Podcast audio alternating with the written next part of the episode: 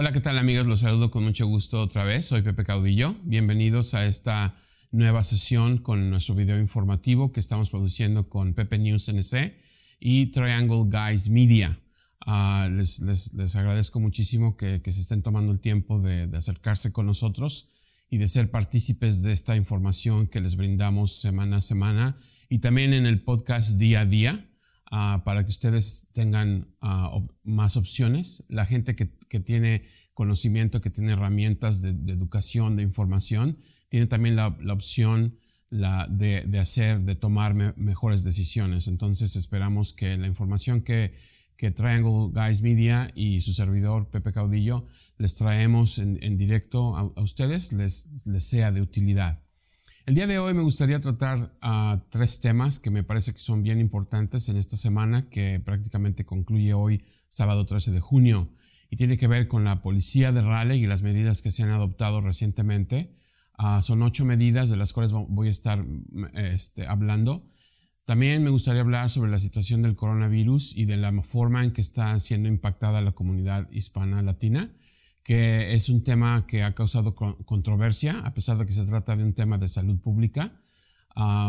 hemos, hemos visto, eh, yo personalmente he visto las consecuencias que trae a las personas en su salud, pero también las consecuencias que trae en la comunidad, en la comunidad hispana.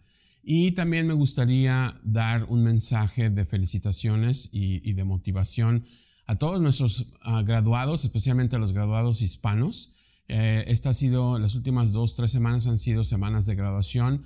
Ah, y bueno, siempre nos causa mucha, mucha emoción tener una, un, joven, un muchacho, un niño, una niña ah, que, que, se gradúan de la universidad, de la high school, incluso de la, de la middle school, de cualquier nivel educativo. Lo, importante es que todos nuestros jóvenes, especialmente los jóvenes latinos, sigan en, esa, en ese camino educativo que los lleven al fin de cuentas al éxito. Entonces, esas tres cosas son de las que el día de hoy voy a, voy a hablar y me gustaría hablar con la, con la cuestión que tiene que ver con el coronavirus aquí en Carolina del Norte, especialmente en la comunidad latina. En primer lugar, me gustaría decir que el día de hoy, como mencioné, el sábado 13 de junio, el Departamento de Salud y Servicios Humanos reportó que hay 41.249 casos del coronavirus este número es un número acumulado que se, que se empezó a contar a partir del 3 de marzo, cuando fue, diga, por decirlo de alguna forma, la fecha oficial en que inició la pandemia aquí en este estado, en Carolina del Norte. Entonces, desde el 3 de marzo hasta hoy, 13 de junio, llevan 41.249 casos. De esos más de 41.000 casos, hay 12.051 casos de hispanos. Sin embargo, mi teoría, y esta es un poco especulación, es que ese número podría ser tan alto como 15 mil. Y les voy a explicar por qué. De esos 12 mil, bueno, 12 mil casos se sabe sin lugar a dudas que son personas hispanas o que son personas latinas. Pero hay unos 13 mil casos que no se tiene registrada la raza ni la etnia que, que, tienen, ya sea porque no lo preguntaron, sea porque la persona no lo proporcionó, sea porque en el camino entre un laboratorio A y la oficina de salud del, Estado eh, se perdió la información o por la razón que sea, pero hay 13.000 casos confirmados de coronavirus que no se sabe de qué raza son esas personas. Entonces, vamos a suponer que de esas 13.000 personas, el 10% o el 20% son hispanos. Eso nada más, ese pequeño porcentaje, incrementaría inmediatamente el número a 15.000 casos de hispanos. Ahora, el, número, obviamente, de esos 15 mil casos, la mayoría se van a recuperar, la mayoría van a llegar a una situación de salud positiva, la mayoría no van a tener realmente mayor complicación, que sean ah, más que los síntomas más o menos similares a los de una gripe más o menos fuerte, ¿no? Se sabe que los síntomas del coronavirus tienen que ver con falta de respiración, tos, que puede ser una tos muy fuerte, ah, escalofríos, fiebre, sudoración, algunas personas han tenido hasta diarrea, han, tenido mareos y algunas personas han tenido otro tipo de síntomas, pero son personas que tienen ya, digamos, otras enfermedades ah, que, estaban ahí ah, antes de que se contagiaran con el coronavirus, que normalmente tienen que ver con enfermedades cardíacas, con diabetes y otras insuficiencias, ah, digamos, de salud que les provoca que su sistema inmune esté bajo. Por lo tanto, cuando, cuando el coronavirus, su, cuerpo, pues obviamente responde de una forma más negativa o, tiene menos posibilidades de responder en un contraataque hacia esta, esta bacteria porque las defensas están bajas, lo cual hasta cierto punto, digamos en lenguaje de los médicos, es lógico. Entonces, esta, es, estas son las cosas, digamos, básicas que se saben en cuanto a, los síntomas del coronavirus. Ahora, ¿qué, ¿qué, es lo que nosotros tenemos que hacer para prevenir? Porque digo, si tenemos que aproximadamente, en mi estimación personal, y esto no lo digo en nombre de nadie más, esto es algo, un dato, un número personal que yo tengo ahí metido, que ojalá esté equivocado, pero que digamos son 15 mil personas latinas que podrían estar contagiadas del, virus, tenemos que hacer algo al respecto. No se debemos de tomar conciencia, tenemos que ser responsables. Se sabe también que el coronavirus se transmite de persona a persona y las vías por las cuales entra en nuestro sistema, es la boca, la nariz, los ojos o alguna lesión en la piel que, nos haga que la tengamos abierta. Y ese podría ser un punto de entrada de esta bacteria, de este virus a nuestro sistema. Una vez que está dentro, bueno, empieza a atacar y empieza a hacer lo que tiene que hacer. Ahora, obviamente nosotros tenemos que hacer lo que se requiera para evitar que ese virus entre en nuestro cuerpo, en nuestro sistema, por alguna de estas entradas que acabo de mencionar. Entonces, de ahí que se sugiere el uso de cubrebocas, porque ahí, bueno, ya estamos tapando la nariz y la boca, ¿no? Entonces son dos puntos menos de entrada. Ah, se sugiere que nos, nos toquemos la cara con las manos. Estamos tocando, sobre todo en el trabajo, en la casa, yo creo que el riesgo es menor porque es nuestra casa, la limpiamos constantemente, etcétera. No, pero en el trabajo, ah, depende del trabajo que tengamos, estamos con otras personas que no sabemos si están infectadas o no, que, que ese es otro reto uno de los, de los problemas que impone el, coronavirus es que la gente lo puede tener y puede no presentar síntomas. Y aunque se ha dicho que las personas sin síntomas que tienen el coronavirus lo transmiten de una manera más difícil, o sea, no es tan fácil que lo transmitan, de todas maneras no es imposible.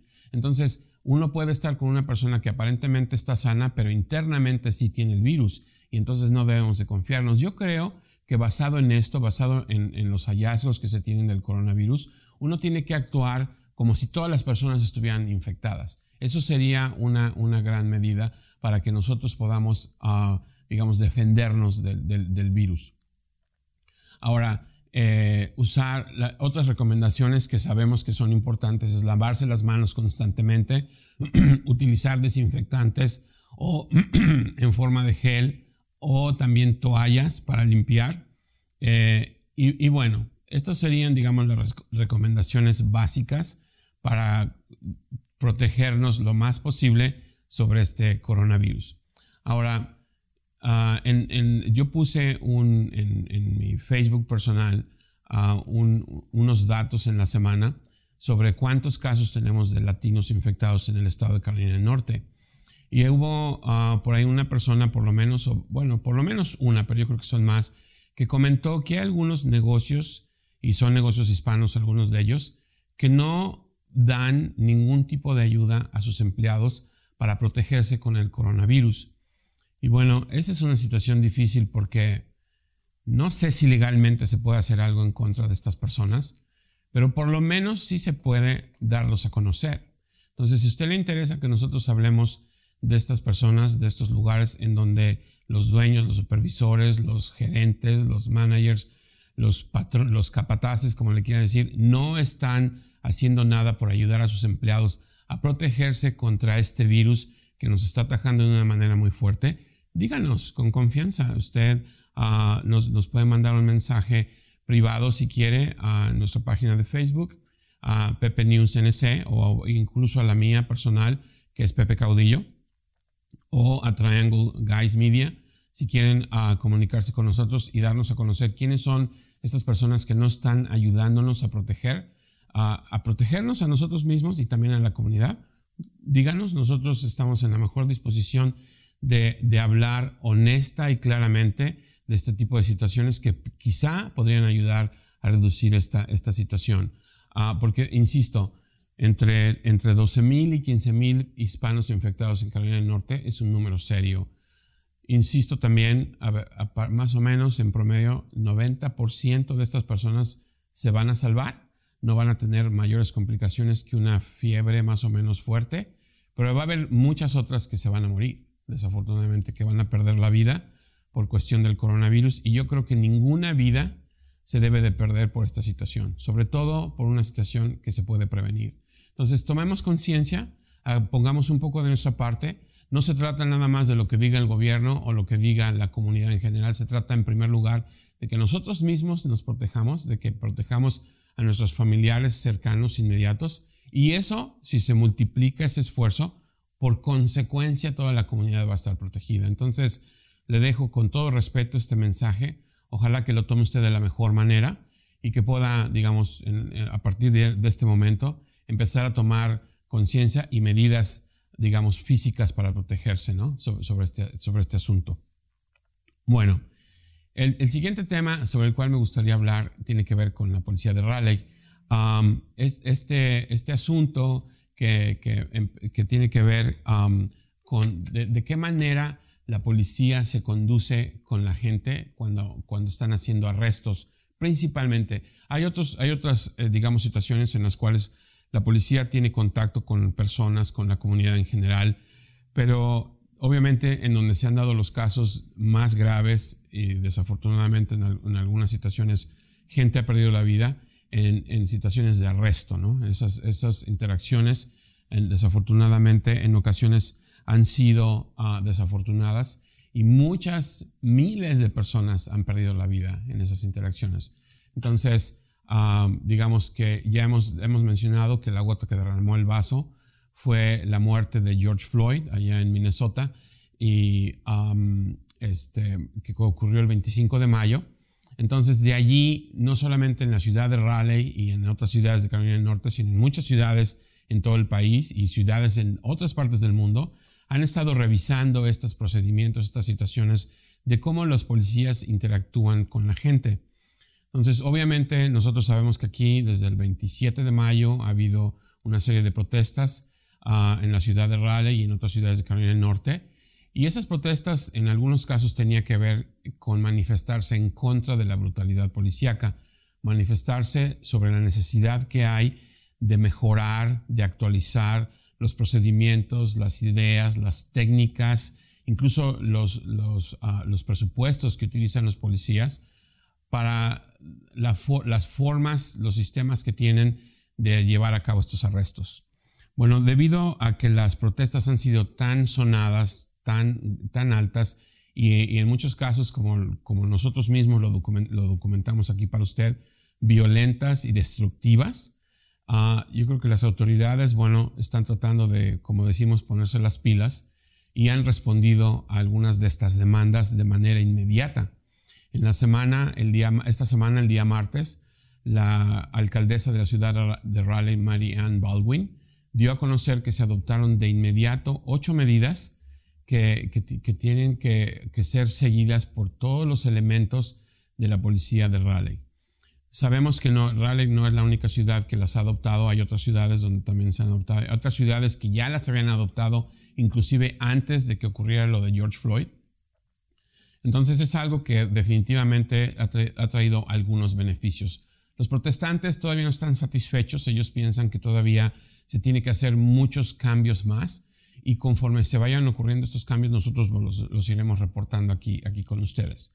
Bueno, los ocho, los ocho cambios que se adoptaron aquí en la ciudad de Raleigh y que se han adoptado prácticamente en otros condados importantes en cuanto a la cantidad de personas que ven en ellos son las siguientes. En primer lugar, los oficiales de policía tienen la obligación de intervenir en, situaciones de crisis. O sea, si alguien ve, por ejemplo, que, hay una situación problemática en, en, su comunidad, enfrente de su casa, enfrente de su negocio, y un policía pasa por ahí y pasa por alto la situación, ese policía está incurriendo en una falta, porque aquí nos están diciendo la alcaldesa que todos los policías, todos los oficiales de la ley, los representantes de la ley, tienen que intervenir en ese, tipo de situaciones, ¿no?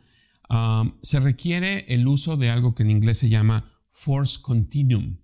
Esa, esa palabra continuum es de origen latino y significa gradualmente. El, uso de fuerza gradual es una obligación que ya tienen los policías y lo cual significa que, por ejemplo, si él, un policía va a arrestar a una persona, no puede llegar con toda la fuerza de que es capaz de entrada. Tiene que ser la fuerza, el uso de fuerza, si se requiere, tiene que ser de manera gradual. Lo ideal sería que primero lleguen y de, manera verbal traten de hacer, hagan preguntas, traten de investigar qué es lo que está ocurriendo, etcétera. Que normalmente los policías, cuando, por ejemplo, si es una llamada del 911, ellos ya llegan con la información previa.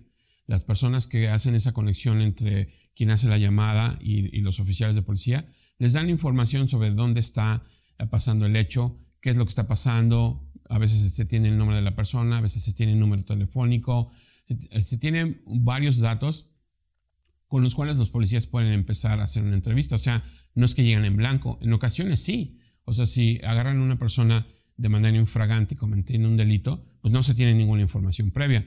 Pero en cualquiera de los dos casos, eh, tienen la obligación de llegar a, utilizar la fuerza de manera continua. O sea, no tienen que ser de manera, digamos, gravosa, pesada, con, con esa fuerza ilimitada de entrada. O sea, tienen que ver, tienen que ir de menos a más. Verbalmente se puede, ok, se maneja de manera verbal. El, sospechoso, la persona se parece como que se quiere escapar, como que se quiere ir corriendo, el, policía puede hacer un bloqueo por ahí. Si se requiere ponerle las esposas, bueno, los, puede poner las esposas de acuerdo a la situación, de manera tranquila, sin utilizar esa fuerza excesiva que, pueda causar lesiones en la persona que se está arrestando, y así sucesivamente, o sea, llegar a la fuerza que se requiera no empezar con toda la fuerza desde el principio, sino ir gradualmente. Eso es a lo que se refiere en inglés force continuum. También se requiere que los oficiales hagan un reporte cada vez que intervienen en estas situaciones. Y acá en la ciudad de Raleigh también tienen cámaras. Entonces también se requiere, sería bueno que en cada una de las situaciones la cámara estuviera funcionando para que quede registrada toda esa interacción que ocurre entre los policías. Ah, pero sobre todo el reporte se va a requerir cuando se utilice la fuerza. Si una situación se requirió que el policía, el, oficial, utilizara la fuerza de cualquier tipo, ahí es donde se hace obligatorio que se registre un, por escrito lo que ocurrió. La otra es que si el policía considera que la situación requiere que se dispare, que se dispare un arma, él tiene que dar un, aviso primero. No puede nada más sacar la pistola y disparar, sino tiene que, si él siente que la, situación requiere que él saque su pistola y la dispare, tiene que dar un aviso verbal. No puede nada más dispararla ya. Tiene que haber un aviso previo. Esa es otra de las, de las cosas. La número cinco sería tratar de, llegar a, de, de, tomar todas las medidas que se requieran en el caso antes de disparar, ¿no? Eso es, algo que se tiene que hacer. O sea, el disparar tiene que ser el último recurso que se utilice, no tiene que ser el primero, tiene que ser el último recurso que se utilice. Ahora, aquí me gustaría hacer una pausa antes de, mencionar las otras tres medidas que se adoptaron y decir, en primer lugar, nosotros reconocemos, personalmente yo también reconozco, que el oficio de policía, que el trabajo de un policía es difícil, es crítico y, tiene, conlleva un riesgo muy grande. Porque sí hay personas que no son criminales, que tienen interacciones con, con oficiales de la ley, pero hay personas que son criminales, que tienen la mente, vamos a decir, torcida y que tienen que interactuar con policías. El policía no puede saber nada más por verle la cara a una persona quién es peligroso y quién, quién no es peligroso. Entonces, definitivamente hay un riesgo implícito en, esta, en este trabajo de ser policía. Entonces eso, la verdad, merece un reconocimiento. Yo siempre, eh, de, las formas que he podido, he demostrado el respeto que le tengo a los policías y yo creo que eso, eso no se va a acabar.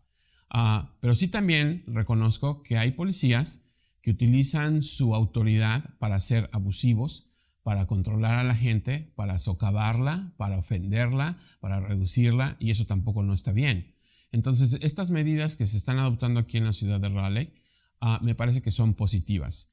Y, bueno, quería hacer esa, aclaración de que yo no, me gustaría que se pensara estamos en contra de la policía, porque ese no es el caso. De hecho, ah, bueno, ahorita que termine voy a explicar por qué yo no estoy eh, a, favor de que se reduzca el presupuesto de los departamentos de policía, pero esa, esa no es una medida que está eh, adoptada por la ciudad de Raleigh, pero ahorita, ahorita voy a hablar un poquito de eso nada más. La, siguiente medida es que están prohibidas los, ah, la, técnica de estrangulamiento cuando se está haciendo un arresto. O sea, pasar el brazo por el cuello, a un arma, un, pedazo de madera, lo que sea. No se puede ahorcar a la persona de ninguna manera en, durante un arresto. O sea, que lo que hizo, lo que hicieron a George Floyd, ese policía que le puso la rodilla encima del cuello, a George Floyd, eso está prohibido. Y eso es algo que se tiene que mencionar también. En la ciudad de Raleigh eso ya estaba prohibido antes de que pasara de George Floyd. Entonces, de alguna forma, la policía de Raleigh ha mostrado una actitud, digamos, positiva respecto a eso. La, jefa de la policía, Cassandra Deck Brown, ella ha dicho en repetidas ocasiones que esa técnica de poner la rodilla sobre el cuello de una persona no estaba permitida en la, ciudad de Raleigh desde antes de que ocurriera lo de George Floyd. Entonces eso sí lo tenemos que, mencionar. Las últimas dos son una que se requiere que el policía utilice formas de reducir la crisis, de, tratar de buscar la manera de que en vez de, que las personas se acaloren más, se, enojen más, que busquen formas de apaciguar la situación, de, tranquilizarla. ¿no? Ellos tienen que por lo menos intentar. No se está diciendo que se va a lograr todo el tiempo, pero sí se tiene que intentar. Y la última es que está prohibido dispararle a un vehículo en movimiento. Esto obviamente lleva, si, si, si el policía nota que el criminal, la persona que quieren arrestar, se sube a su coche y empieza a moverse el vehículo, ese policía no le puede disparar al vehículo que se está en movimiento, porque obviamente representa un riesgo para otras personas, perdón, que estén ahí cerca, ¿no? Entonces, eso tiene que ver mucho con la seguridad del policía, tiene que ver con la seguridad de la persona que se quiere arrestar y tiene que ver con la seguridad de, las terceras personas que estén alrededor de la escena. ¿No? Entonces, estas son las ocho medidas que se adoptaron ya aquí en la ciudad de Raleigh, las cuales tienen que ser seguidas, observadas por los policías.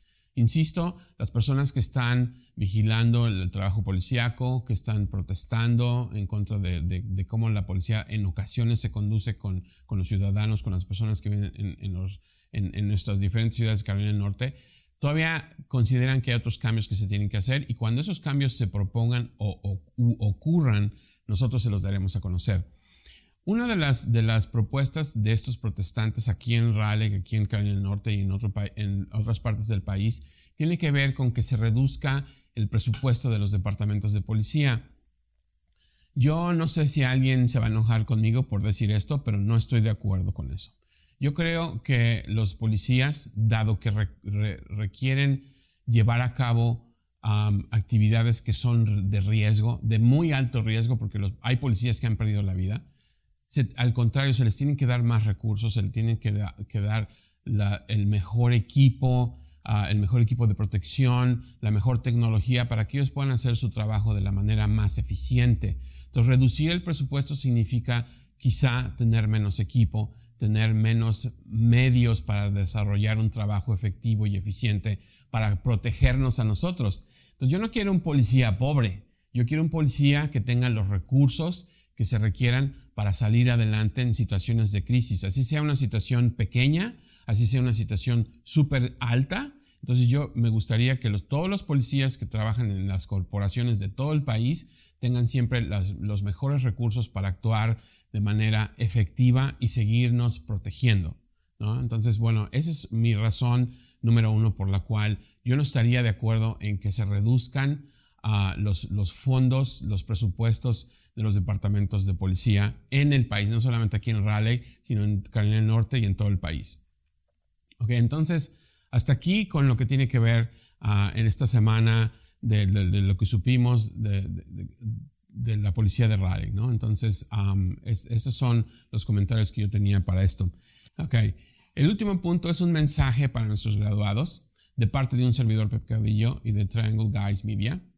Ah, porque bueno, eh, todos sabemos que en las últimas tres semanas se han dado una serie de ceremonias de graduación que por cuestión del coronavirus, del COVID-19, se han hecho de manera diferente, ¿no? Se han, se han hecho, uh, digamos, tipo drive-thru, en donde la gente va en sus automóviles y uh, dan un paseo, etcétera, y llevan carteles y llevan este, otros mensajes de felicitaciones para los graduados.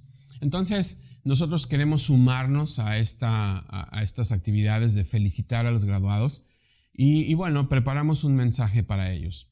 en primer lugar, bueno, queremos felicitarlos a ellos como estudiantes porque han logrado completar un ciclo más, así sea la primaria, la middle school o la high school, como se dice en inglés, educación media o, la, la preparatoria, incluso la universidad. Los felicitamos a todos ustedes porque terminar un ciclo escolar, terminar cualquier nivel escolar requiere definitivamente de trabajo continuo, de trabajo de todos los días, de hacer tarea, de leer, de hacer investigaciones, de escribir, de repasar, de memorizar información. ¿no? Entonces, eso es algo que ustedes pudieron hacer durante este año escolar y durante todos los años que ya llevan en la escuela. Y eso merece respeto, eso merece admiración y eso es lo que nosotros queremos decirles a ustedes graduados el día de hoy que los admiramos mucho, que los respetamos mucho por este trabajo continuo que ustedes están realizando. también queremos felicitar a los padres de familia porque obviamente nuestros jóvenes están de alguna forma, dependen de nosotros, dependen de, los libros que les compremos, de la ropa que les compremos, de los alimentos que les compremos.